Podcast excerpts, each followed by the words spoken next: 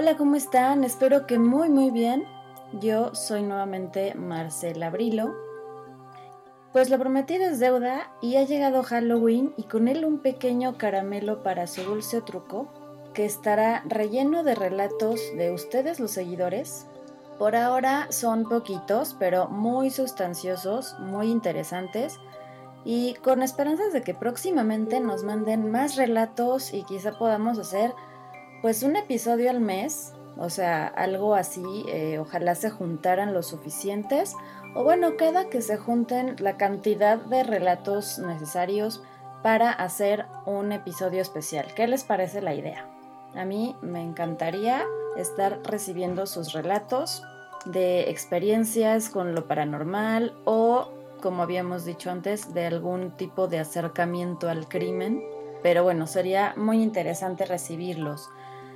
Y también habrá una pequeña tertulia que grabamos Angie, Reina y yo, precisamente hablando de este tema. Y pues si al final nos desviamos un poquito, ustedes disculparán, pero eso sí, esperando que por lo menos la disfruten o les parezca entretenida. Antes de proceder a los relatos, les recuerdo que si nos recomiendan o nos siguen en Spotify, Google Podcast o Evox o cualquier aplicación de podcast, está comprobado científicamente que les irá increíble este inicio de mes. Las estadísticas no mienten. También si nos dan pulgar arriba o corazoncito o like o lo que sea que les aparezca en sus aplicaciones, les irá increíble este inicio de mes. Y para ver algo de apoyo visual de lo que aquí les relato, también de los mismos relatos de ustedes, yo voy a estar aportando para este apoyo visual. Nos pueden seguir en la cuenta de Instagram arroba rinconescarlata-bajo o para enterarse de alguno de los cientos de casos que ya he compartido previamente en Twitter, pues nos pueden seguir en arroba escarlatina-rin o buscándonos así como Rincón Escarlata, pues ahí les va a aparecer el avatar de la muñequita con un antifaz con un solo ojo. Y muy atentos porque próximamente abriremos una página en Facebook, aunque ahora se llame Meta, y ya veremos cómo funciona ese asunto. Por cualquiera de las redes sociales me pueden mandar mensajes directos y seguro les voy a responder. De igual manera al buzón de WordPress que es en el link de rinconescarlata.wordpress.com. Ahí yo estoy atenta a sus mensajes, a sus correos, lo que me quieran platicar o sugerir. Y ahora sí, comenzamos.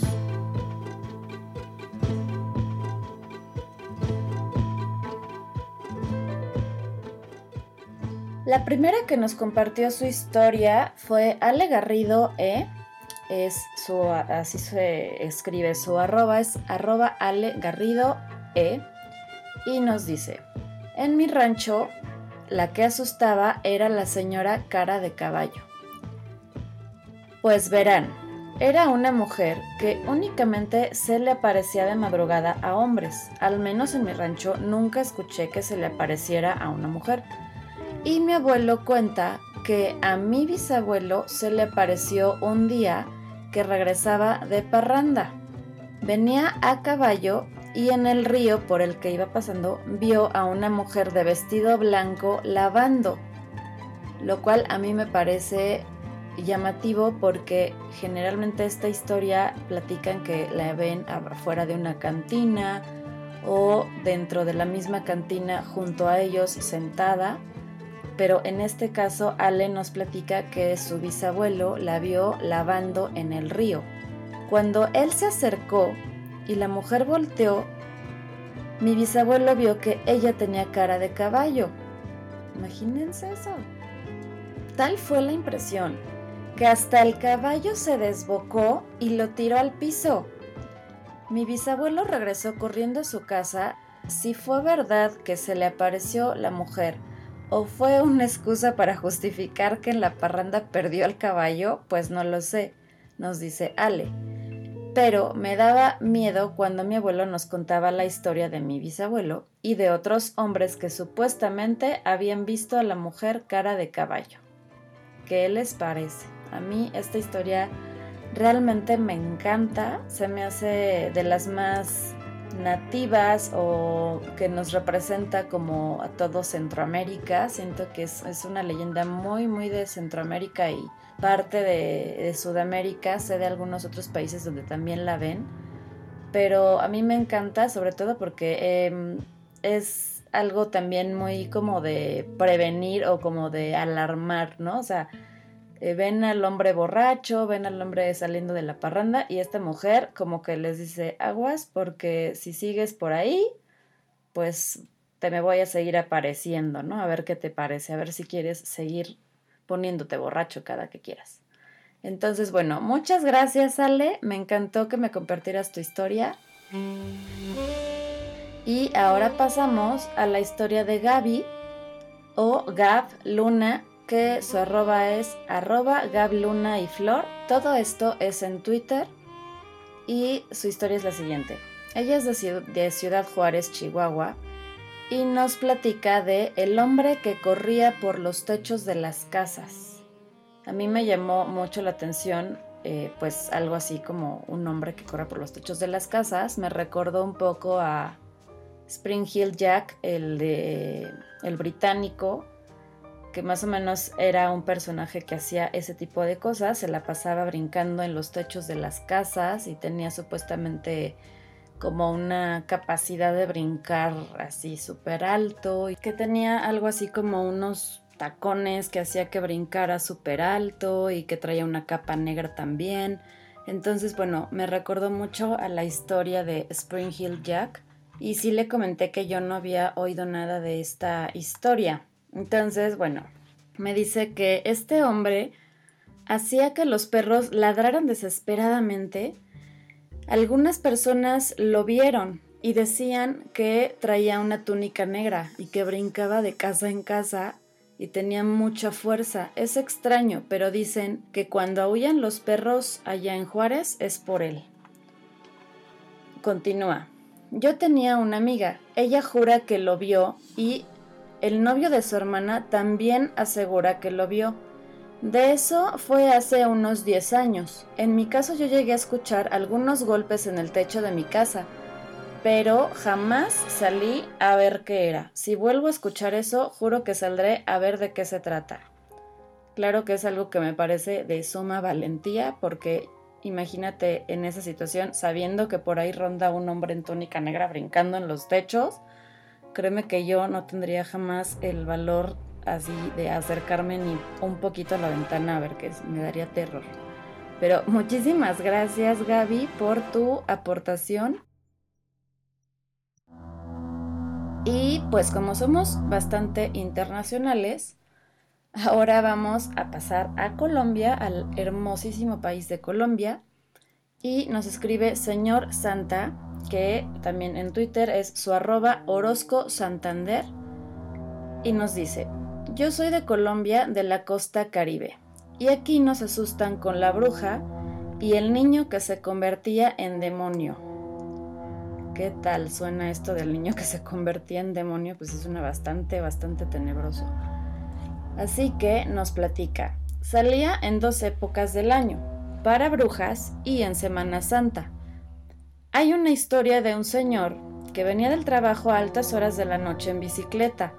Las vías estaban muy solas, como nunca en mi pueblo. Y este señor de pronto vio a un niño llorando al pie de una calle. Le preguntó al niño dónde vivía para poder llevarlo a su casa, ya que pues no era conveniente que estuviera solo a esas horas de la noche. Así que lo montó en la parrilla trasera de su bicicleta y empezó el camino a la supuesta casa del niño. El señor de pronto notó que la bicicleta estaba cada vez más pesada, como si cargara un gran costal. En una de esas, ya sus fuerzas de plano no le daban para seguir adelante y le habló al niño. Joda, mijo, estás como pesado. A lo que el niño le responde, Papá, mírame el diente. Lo que el señor vio lo dejó horrorizado. En su bicicleta de pronto cargaba a un hombre de casi tres metros con ojos en llamas y dientes filosos que arrastraba pies y manos por su tamaño. esa imagen a mí sí me deja así, ah, terrorífica. El señor quedó desmayado al instante y pasó tres noches con fiebres muy altas y desde ese día no volvió a salir tarde de su trabajo jamás.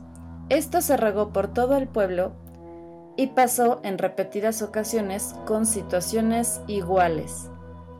Esto fue acerca de la década de los 90, entre el año 94 al 96. Ya no se han presentado casos como este, pero les digo, en mi pueblo pasan cosas raras, muy raras. Y concluye, un día de estos les cuento más. Esperamos que así sea Señor Santa, porque sí me encantó esta historia, me, se me hizo así espeluznante la imagen del, pues de este monstruo, casi como imagínate de pronto creer que llevas a un niñito en tu bicicleta y de pronto ves que es un monstruo ahí gigante de colmillos y ojos de llamas, qué horrible.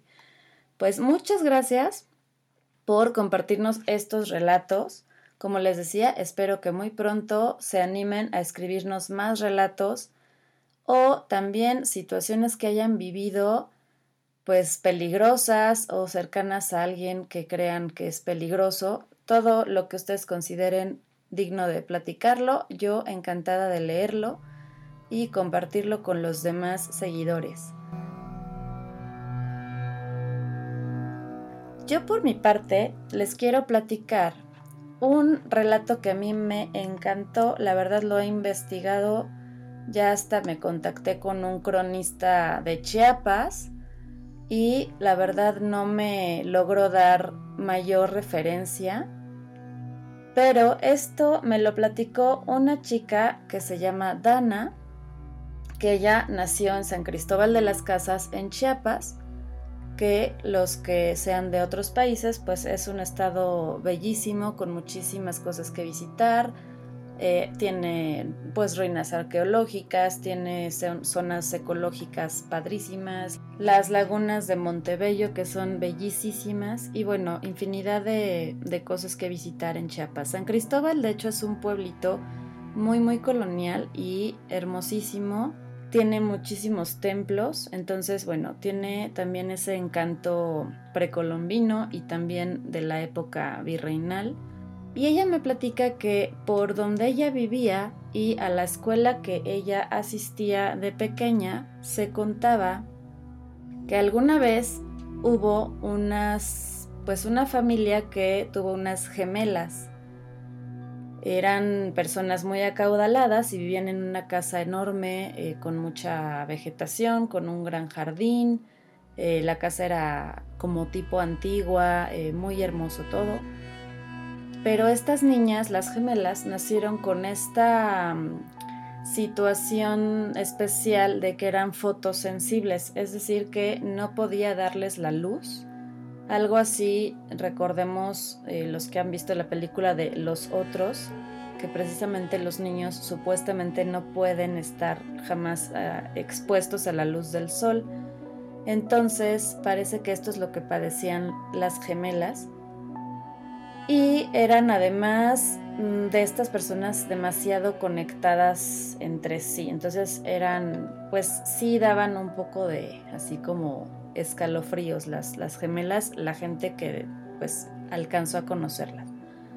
Pero en algún momento pues mueren los papás. Como no podían ellas salir a la luz, tampoco fueron capaces de ir a una escuela normal, ni de socializar, etc. Así que siempre estuvieron pues encerradas completamente en esa casa. Finalmente cuando ellas se quedan solas, no hayan pues más que hacer, más que vivir como en la noche de sus propias cosechas, pero no lograron pues nada sustentable, o sea, no lograron trabajar ni, ni nada parecido. Se fueron haciendo viejas y parece que un poco amargadas. Entonces también si alguien se acercaba de repente a su casa a merodear o así a querer saber qué había ahí, pues las gemelas eh, pues hacían como eh, estos aspavientos para espantar a la gente que se fueran. Entonces pues ya se les veía casi como unas brujas, ¿no? Ahí encerradas, así todo muy tenebroso, su casa siempre a oscuras, pues no se veía movimiento, ¿no? Era como una casa casi abandonada.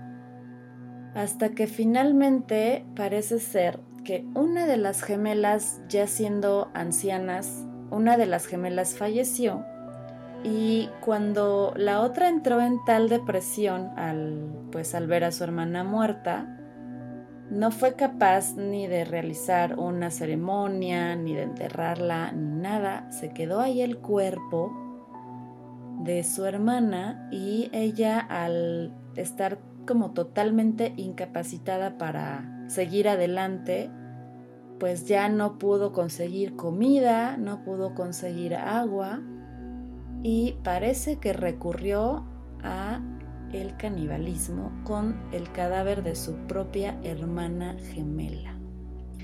Eso es lo que se contaba cuando finalmente pasó, pues pasaron varios días. Los que a lo mejor tenían algún trato con ellas y se acercaban de pronto a ver si algo se les ofrecía, pues empezaron a notar este olor extraño y pútrido de pues cuando ya alguien falleció y notaron que estaban las dos hermanas muertas, pero que una de ellas había sido masticada y eh, le faltaban pedazos de carne. Entonces, ¿qué tal esta historia? A mí se me hizo así, se me puso la piel chinita cuando me la platicaron. Obviamente eso no se quedó así. La casa tuvo muchísimos problemas para digamos, venderse, etcétera, y ahí cuentan que sigue la casa y que las gemelas, pues más bien el alma de las gemelas ahí sigue asustando a todas las personas que tratan de acercarse un poco a su territorio. Entonces, pues esa fue la historia de las gemelas de San Cristóbal. La verdad, eh, traté de contactar de nuevo a Dana para que me diera más detalles, ya no me fue posible, pero pues fue una historia que cuando me la platicó hace ya varios años se me quedó verdaderamente muy grabada y me encantó. Espero que también a ustedes les haya gustado muchísimo. Pero bueno, ahora sí, vamos a la famosa tertulia donde estamos nada más tonteando y platicando ahí también de brujas y de las cosas que nos asustan terminamos tal vez hablando ya de tipo de otro tipo de temores actuales que ya no son precisamente a pues a brujas o a monstruos o a, cosas ahí paranormales, pero bueno, hacemos por ahí algunos, algunas referencias culturales a películas interesantes y pues espero que esto les parezca muy divertido, entretenido para alimentar esta noche de Halloween que tiene que ser siempre súper divertida, súper increíble y que todos deben, debemos pasárnosla padrísimo. Así que aquí los dejo con la tertulia. Nos conectamos en el siguiente episodio.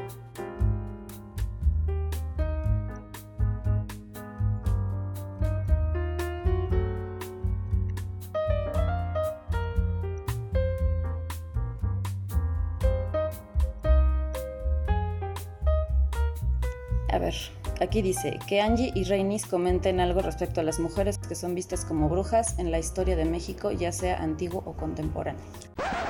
Ay. Así lo pongo. Desarrollen. Desarrollen. Tu propuesta de tesis, así, ¿eh? Ay.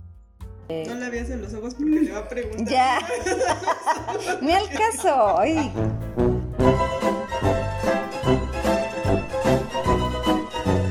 Ya así, historias así como de brujas o de monstruos, eso que nos contaban, que, que dices, híjole, es que me la contó mi abuelita y ¿por qué tendría que haberme dicho mentiras mi abuelita? A mí me gustan mucho esas, así como yo sí creo en las brujas, yo sí creo en Bigfoot, yo sí creo en las hadas, yo sí. Perdón, yo sí creo en todas. A ver, Angie, tú cuéntanos una.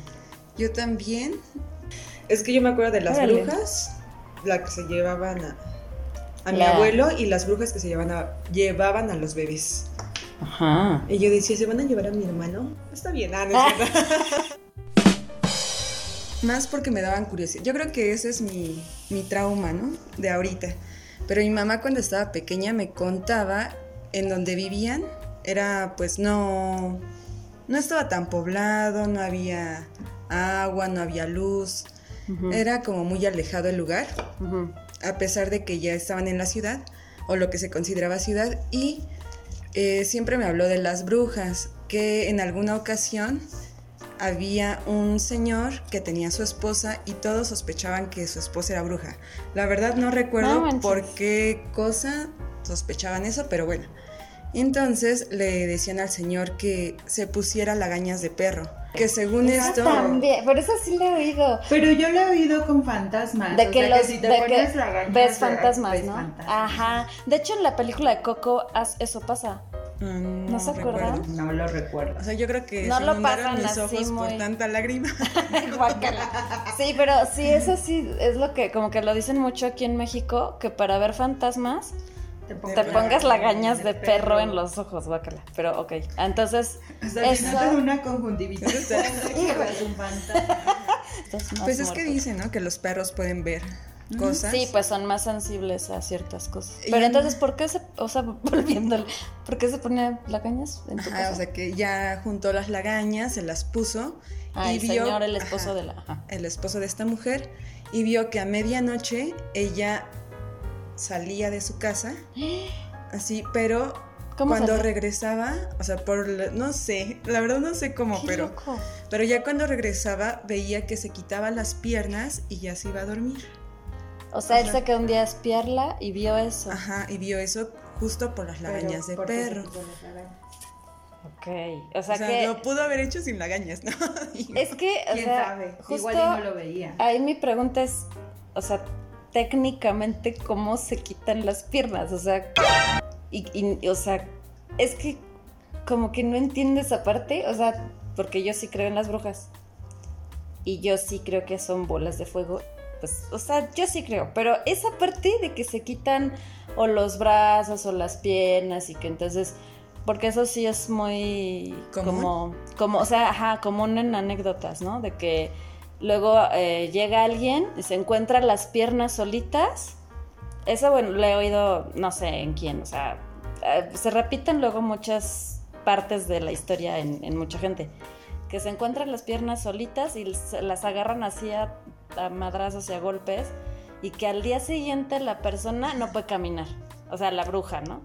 Que ya como que se las puso y como ya estaban todas madreadas las piernas, entonces ya no puede caminar, o sea, o, por ejemplo los brazos, que igual se encuentran los brazos, entonces, y así.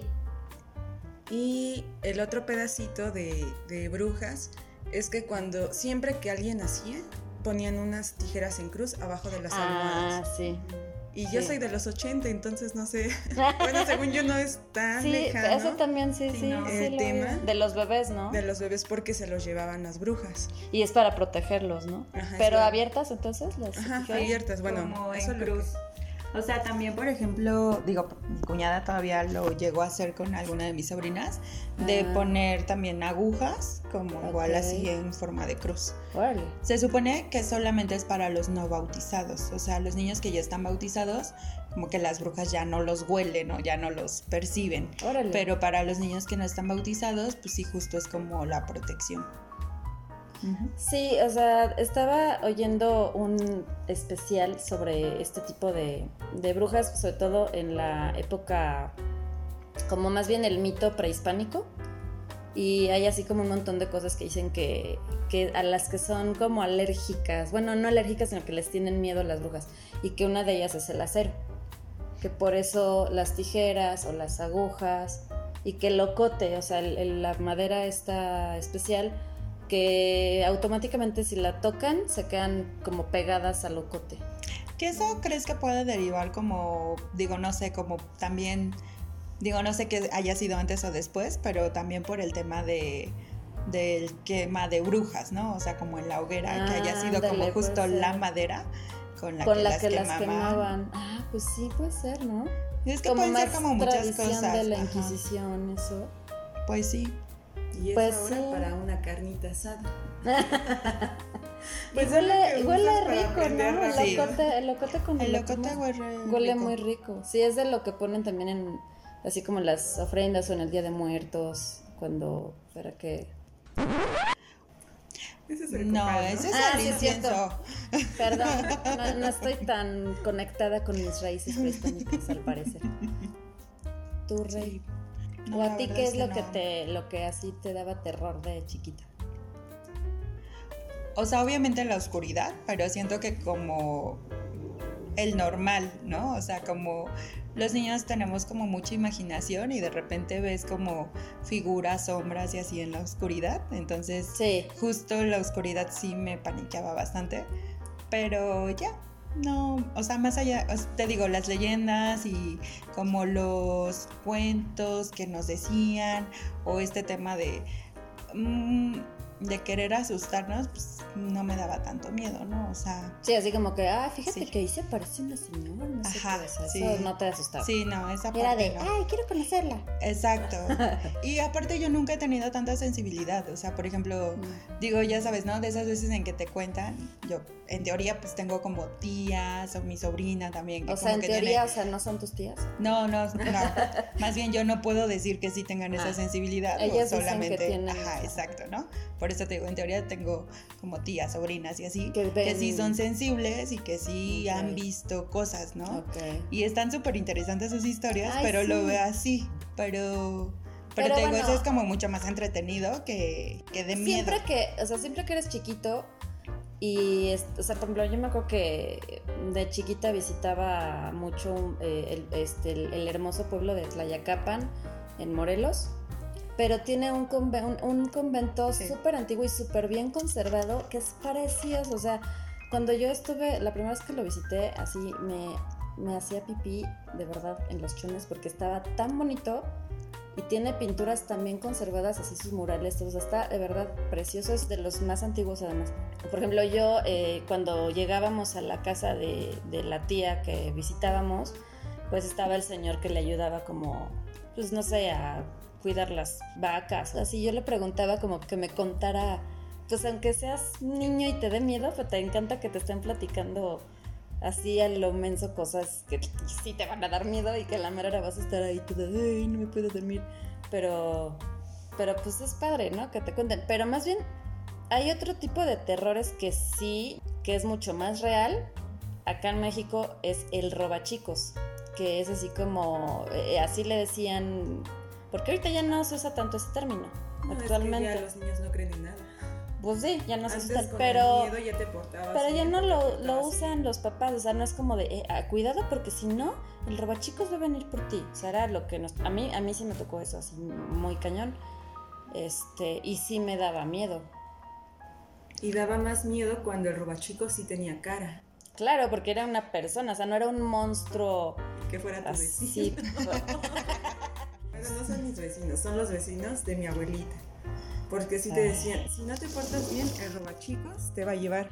X. Y este, pero sí tenía como un vecino que sí se llevaba a los niños. Aparte del secuestrador, ¿viviste junto a un robachico? No, mi abuelita. Entonces Bueno, cada fin de semana que la íbamos a visitar. Pero yo digo que ya se murió porque en ese tiempo pues, Ojalá. estaba grande. Y haya sufrido. No creo. Yo creo que sí. Yo creo que hay un karma y siempre van a sufrir. Después Angie nos aclaró que ya investigó acerca de ese supuesto robachicos que vivía cerca de la casa de su abuelita y averiguó ciertas cosas que nos platica a continuación. Eh, bueno, con este señor no sucedió nada. Con el transcurso de los años ya se olvidó, pues obviamente mi abuelita falleció, nosotros ya casi no íbamos para allá, hasta que en algún momento se me ocurrió preguntar qué había sido de este sujeto.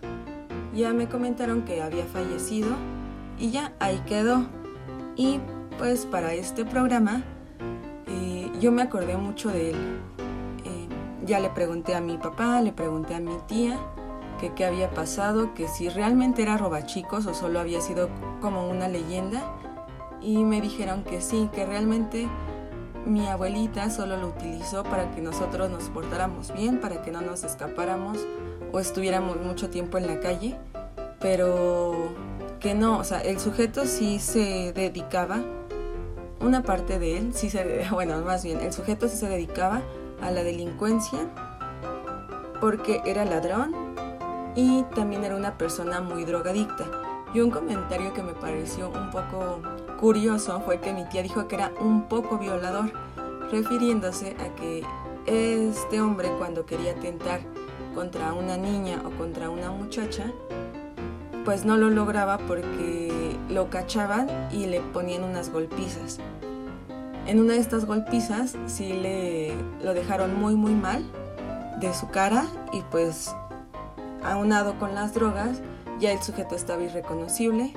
Posteriormente se quedó en silla de ruedas. A pesar de que no era tan grande, sí se veía pues ya mal. Y pues ya falleció. Que como les había comentado en algún programa anterior, yo tenía muchas historias de con la delincuencia como para llenar varios programas o varias horas. Y esta fue más que mi historia de robachicos, mi historia de traumas pero no es como una leyenda tal cual, ¿no? Y aparte no era como que... Pues, digo, yo soy la más chica. Por supuesto que si mis papás me decían, te va a llevar el roba, chicos, no iban a dejar que pasara. Ah. la seguridad, la seguridad. O sea, yo era, yo consentida, o sea, jamás en la vida me a... O sea, mejor a mi hermana. Sus ojos. Se sabía que sus amenazas eran falsas, que no me iban a dejar ir. y el, corto de Lex Ortega, porque de verdad es muy bueno. Y ese corto sí me dio miedo, o sea, sí fue así de... O sea, a mí de, niña nada me asustó, pero ahora de adulta. No, es que se está chulada, ¿eh? Igual que su película, su primer película que se llama Atroz. ¿Atroz? Atroz. Y entonces, obviamente, digo, yo iba a ver a unos amigos a zona te vas caminando porque está muy cerca. No manches, y salimos paniqueadas mi amiga y yo, o sea, después de ver la película fue así como de, nadie nos viene siguiendo segura, que no sé qué. O sea, sí de esas veces en que te quedas como con esa sensación de, o sea, porque es una película tan real, o sea, tan tan situada en una calle. Tan cruda, ¿no? Sí, sí, sí, pero aparte de que, dices, güey, esa, calle yo la conozco, yo he caminado por ahí, o sí podría pasar, ¿no? Para ir a mi trabajo. Exacto, ves a los actores y dices, no manches, o sea, es que es tan normal, es una persona, o sea, no necesariamente tiene que ser acá. Horrendo, así es alguien feo, sí, ¿no? Eso, eso es justo pues de lo que, lo más monstruoso yo creo de los en general de los asesinos psicópatas y todo, que son gente normal. O sea, no, no es que tengan que tener un cuerno en la cabeza o algo para, para dar miedo, ¿no? A mí eh, sí me tocó, o sea, me acuerdo súper bien y hasta es como una imagen que sí se me quedó así. Yo creo que a mí sí por eso me dan mucho miedo los robachicos o el, el concepto del robachicos porque es de esos, de esos recuerdos que estás tan chiquita que lo ves como así medio entre sueños, ¿no?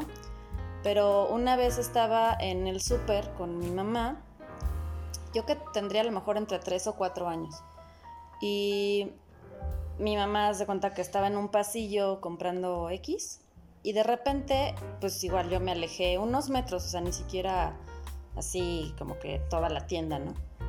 Eh, y de repente vi a un hombre me acuerdo así perfecto que era gordo, medio greñudo, eh, moreno y la, cara muy brillosa, me acuerdo muy bien de eso. Y chimuelo, medio chimuelo, y me hablaba así como sonriendo. Pero ese sí, o sea, sí era una imagen así tenebrosa, o sea, así que ven, ven, niñita, ven, chiquita, ven, te voy a dar un dulce y no sé qué. Y yo me quedaba así como que, pues, entre que sí, te acuerdas que tu mamá te dice, no te vayas con ningún desconocido. Y eso, pero estaba pues muy chiquita. Y, de repente... Dulce, dices. Ajá. Y estaba tentadora la propuesta. No, pero sí, este, en eso apareció mi mamá atrás de mí.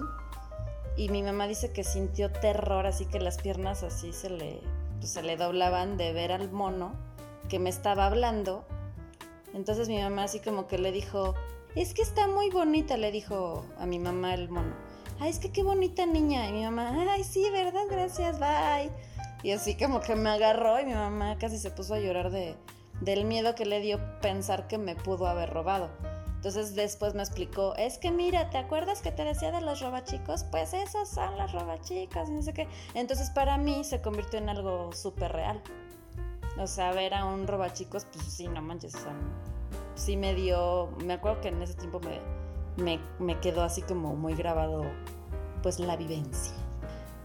Pero acá nuestra valiente reina es tan cultural o sea, tan pero tan cultural que solo con películas se asusta. Qué roba chicos, qué brujas que se quitan las piernas, nada, ella solo con películas de, la vida en de arte. Es mucho más tranquila que en Ciudad de México. Pero pues también hay monstruos en todos lados. hay leyendas y fantasmas, o sea. Pero esas son entretenidas. Ay, ¿No te daba miedo cuando te contaban una leyenda? No mientas. Dijiste que las pedías. Pero pues se siente padre. Es como un miedo. Como un miedo, no miedo padre. Ajá, pero está así como momentánea, es como de hoy y ya. O bueno, ¿qué sí te daba miedo? O sea, que no fueran. Que me regañara mi mamá si me cachaba robándome los dulces, ¿o qué? No. estás diciendo que. Como, ¿Por qué, como ¿por qué robarías un un seguido. Un se- si me los regalaban. Si me los daban a montones nada más con estirar la mano. Bueno, por ejemplo, un, un seguidor me decía que así, algo así como, a ver, no te dan miedo las leyendas, no te dan miedo las brujas, ni los monstruos, ni nada. Él me pone, a mí lo que más me traumó de chiquito fue ver el video de cómo colgaban a, un, a una persona en un linchamiento. O sea, él de chiquito le ¿por tocó ver un video eso? ¿Por alguna razón, no lo que sé. los papás eran unos inconscientes. No, y todavía con Lex Ortega, porque él no es como un director muy comercial. Ah, sí, no. Pero por eso luego es más Todo debajo del agua. Todo debajo del agua. Pero por eso luego son más este tienen ese toque más real, ¿no? Como más Ay, es muy bueno. Sí, Yo- sí, bueno, a mí- sí vivo un poco fascinada por Lex Ortega. O sea, como. Lex Ortega acá mira, Nah, tienes una fan. sí, muy, muy cabrón. O sea, sí es muy gore, pero te digo, o sea, como que lo sitúa en calles tan reales. O sea, que tú dices, nah, seguro no voy a volver a ir al centro Ah, histórico, esa parte ¿sabes? de Platero sección. Tlatelolco no voy, me cae que no voy. Pero nada, ya después sí vas. pero- ¿Cuál es el que hizo la de a a lo mejor es él y no lo, no lo estoy o sea, ubicando. El de Somos lo que hay. ¿Es él? No. No. No. A mí esa película me, me gusta mucho porque justo siento esa parte como la grabó en unos edificios Mm. eh, que sí son, bueno, yo vivo muy cerca de, de una zona de, de una multiunidad habitacional, de estos edificios que son como panales de, de abejas, que son así miles y miles y miles de departamentos. Y este, esa película que se llama Somos lo que hay, se grabó en una de esas muy parecidos, no ahí, pero pues como que luego hay arquitectos que repiten el, el desarrollo o la construcción en diferentes puntos de la ciudad y lo grabó en, en uno de esos, entonces me recordó como a la zona donde yo vivo y también, o sea, tiene tomas muy reales, muy sin ningún tipo de filtro embellecedor de nada, o sea, y eso pues te hace pues, tener más miedo. Somos lo que hay es una película, es la ópera prima de este director, Jorge Michel Grau. Jorge Michel Grau, Mm. que la verdad me, me encantó, o sea, es como, pues el tema es el canibalismo, no les voy a decir más, para que la vean. Ok. Esa es triste, no recuerdo si fue a semanas o a meses de que se estrenara la película, asesinaron al protagonista. Entonces él ya Ah, no pudo ver la, manches. El estreno de, de De esta su ópera prima. O sea, el chavito. Ah, pues sí, el, el, el, el Bueno, hermano, ¿no? Fuck. La hora sad. Me puse eso. Bu, qué triste. Ah, pero ahí andabas de preguntona. ya, ¿qué te da entonces miedo? ahora ya tengo miedo de volver a ver la película. bueno, pues. Igual el coco. Pues es así como. O sea, a mí también me decían, ay, el coco. O sea, eso me acuerdo más chiquita. A mí el coco nunca me dio miedo porque nunca entendí qué chingados era. Sí. O sea, era algo como tan... Es como algo más lejano, ¿no? No es tan... Pues como que nunca le, le- le logré dar forma en mi cabeza. Según yo como que es un... Como un mito un poco más americano. O sea, por ejemplo, según yo Pues en es el Unidos... boogeyman, ¿no? Es en- como el Sí, boogeyman. el coco es como... Pues sí, como el miedo, el terror. Pero Ajá, ándale, es como el miedo tal cual, o sea, pero eh, como tratando de verlo, o sea, tú le dices a un niño, el coco va a venir por ti, entonces el niño es así como, ¿y qué es el coco?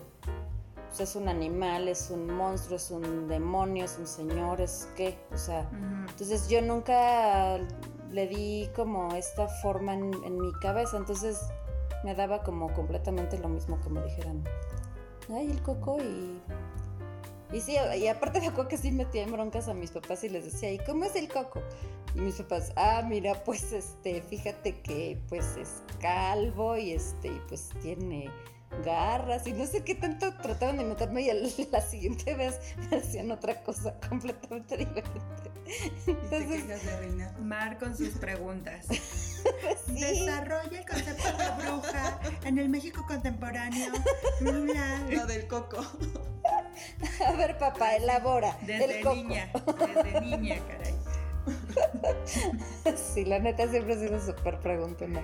Sí, o sea, no tanto de ¿y por qué? ¿y por qué? Pero sí era así como que, sí, pues curiosa. No Siempre sí. entiendo por qué ocupan este tipo de personajes para espantarme. Pero ¿cuál es la lógica de que las se quiten los pies? A ver, No sé, Mar, es un mito, es una leyenda. Ya, olvídalo ya. ay, olvídalo, Ya le sí, ya. ya amigas. Ya le quitaste el chiste a toda la leyenda de las brujas. ¿Por qué lo perdón. quieres racionalizar? No, pues sí, o sea. Por ejemplo, bueno, de brujas, me acuerdo súper bien. O sea, igual ya hablando más de cultura o así como referencias. Que igual si yo nunca había creído demasiado en las brujas. Porque efectivamente, así, las brujas malas que, que aterrorizan o roban niños para comérselos o lo que sea. Pues aquí, efectivamente, en México no es tanto. No es un concepto así como tan arraigado, ¿no? Pero me acuerdo cuando vi la película de las brujas, o sea, donde sale Angel- Angelica Houston, especialmente la escena donde la abuelita le está contando al nieto cómo una bruja se robó a su amiguita. ¿Sí se acuerdan de eso? Sí, me encanta esa Esa es la mejor parte, ¿no? Porque dices, es, es una escena, no se ve, o sea, en ningún momento ni a la bruja, o sea, no ves a la bruja robándose a la niña, ni ves sangre, ni ves muerte, ni nada. Y todo te lo narran a través de un cuadro, que de repente la niña no apareció, o sea, se perdió y de repente apareció dentro de un cuadro. Y cómo la niña se fue haciendo vieja y todo, y dices, ay, qué horror, y me acuerdo perfecto esa escena y la amo. Y ahí sí dije, ay, güey, qué miedo las brujas. Así como que dices, sí, sí existen, güey, qué miedo. Y si voy a terminar en un cuadro. Ajá, o sea, sí, o sea, me acuerdo que esa escena sí me. Digo, la vi. en un frutero. Qué miedo. Es que hay que regionalizar. No, sí, como que me mataste mi escena. Mi escena de terror de la bruja me la mataste muy feo. ¿O qué cuadros tienen tus papás para que vayamos viendo en dónde te ibas a quedar atrapada? Ah, pues sí tenían uno de un paisaje así de, de un ri- ri- riachuelo y un bosque y así, o sea. Igual y sí de repente podía así. Y desaparece. y me desaparecer cuando me hiciera viejita. Esa parte está, es que está muy padre, o sea, está tan bien En general el concepto, ¿no? O sea, de quedarte... Digo, porque no es la película que lo util... no es la única película que lo utiliza, sino que hay varias que... Pero cómo en lo logra cuadro. en esa, en esa película lo hace muy, muy adecuado para dar terror a un niño y decir, pues es que la magia puede resultar de cualquier manera, o sea, no nada más convirtiéndote en ratón o en, o en sapo o X, sino te pueden echar cualquier maleficio. ¿Y qué más quieren Y que comentar? también hubo inconformidad con esta película. Con el remake. Bueno, con el remake. No, con ¿En la su primera. tiempo? ¿Por El qué? escritor del ¿Quién libro de las brujas eh, se molestó porque eh, ven que el niño era un ratón y se vuelve humano. Entonces así no es en el libro, ¿Se queda ratón? se queda ratón. Y entonces el escritor dijo, no, yo ya no quiero, No quiero nada. ya no quiero nada y creo que ya no se rodaron más películas sobre sus libros. Sol- solo por, bueno, por ese... Por tema. eso. ujú. Órale. Sí, de hecho, o sea, es algo muy constante, ¿no? O sea, que los libros terminan como más crudos, o sea, menos complacientes. Y en las películas pues, siempre le tienen que dar, generalmente le tienen que dar un final feliz a la, a la historia para que pues, pueda ser comercial. Más si es Disney. Súper común. Ah, no, Disney, vale. O sea, Disney le da en la madre a todo. Reina nos dice que lo que sí le dan miedo son, ¿qué? Los, ¿Las ratas? Las ratas Y los pájaros muertos. muertos. Muertos. Ujú. Vivos, ¿no? Pero vivos no. Ok, porque sí estarías en problemas si te dieran miedo vivos. Exacto. Pero entonces elabora. Ay, no, pues las ratas, pues, porque son. Ah, no, las ratas dan asco, ¿no? Las ratas dan... No, a mí sí me da miedito. O sea, Bueno, sí, miedo y asco. O sea, luego ves en el parque. Pero el pájaro como- muerto tiene que haber... Revisemos tu infancia. Ay, tiene que ver con los No es cierto. De mis hermanos. Que, o sea, como que agarraban un Ah. pajarito muerto y ahí me andaban persiguiendo como tonto. Ay, maldito. O sea, eso sí mayores estuvo... somos geniales. Ay, somos lo máximo. es que yo también traumé al mío. Ay, sus bromas. Qué maldita. ¿Con qué la traumaste? Con las brujas. Ah, sí. Ven que, bueno, no sé si por aquí, pero pasan los señores de los camotes, Ajá. que es como un sonido muy Ay, característico. sí. Ay, y ahí sí. le daban miedo las brujas, entonces yo le decía, escucha. Es escucha". un- Cada que pasaba el señor de los camotes, lo ponía a escuchar y le decía, ahí están las brujas, te tienes que portar bien. Ay, maldita. Y el pobre así, cada dos horas. Ay, viene. Y entonces le vas a preguntar a su hermano, ¿qué te daba miedo? Y su hermano no te va a decir, "Ay, el ruido de los camotes. Exacto. Exacto, eso, eso nos contestaría tu hermano. Pues los te- camotes me dan miedo. Y ven que también hay una canción de Cricri, que es de las brujas, entonces se la cantaba. Ay, qué Y ahorita todavía se la puedo cantar. Qué ganas de fastidiar. Y pobrecillo. Ay, Angie, quién la viera tan, su- tan, tan linda. Y... y con una reina sin miedo a nada, una Angie que ella era la que asustaba a su hermano con todo lo que se le ocurría. Y conmigo que me asustaba de todo, básicamente. Pues nos despedimos por esta ocasión. Esperen muy pronto el siguiente episodio. Volvemos a la periodicidad normal de publicar un programa cada 15 días. Pero trataré de que el siguiente episodio todavía tenga algo de relación con estas fechas. Pero por ahora nos despedimos y les recuerdo nuevamente nuestras redes sociales en Instagram como arroba rinconescarlata-bajo en Twitter como arroba escarlatina-rin y también WordPress como rinconescarlata.wordpress.com. Todos los mensajes abiertos para que nos escriban sus sugerencias, sus relatos, sus quejas o lo que sea. Y pasen un increíble Halloween. Bye.